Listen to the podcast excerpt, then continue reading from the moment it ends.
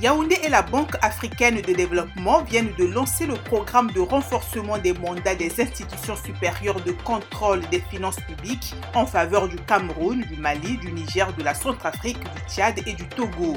Financé pour 2,53 millions de dollars par la BAD, le programme veut contribuer à une harmonisation des normes, des outils et la professionnalisation d'un nombre accru d'experts comptables et de vérificateurs du secteur public.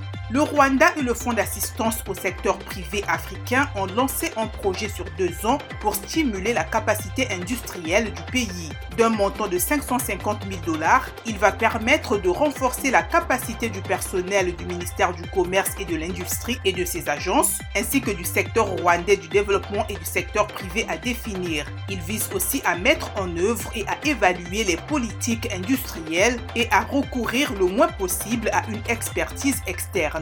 Pour terminer, le projet PASEC, mis en œuvre aux îles Comores depuis 2013 et prévu pour s'achever en 2023, a permis de rétablir et d'améliorer le fonctionnement du réseau électrique dans le pays grâce à deux financements de près de 20 millions de dollars du Fonds africain de développement. En outre, 72 km de lignes moyenne tension ont été réhabilités.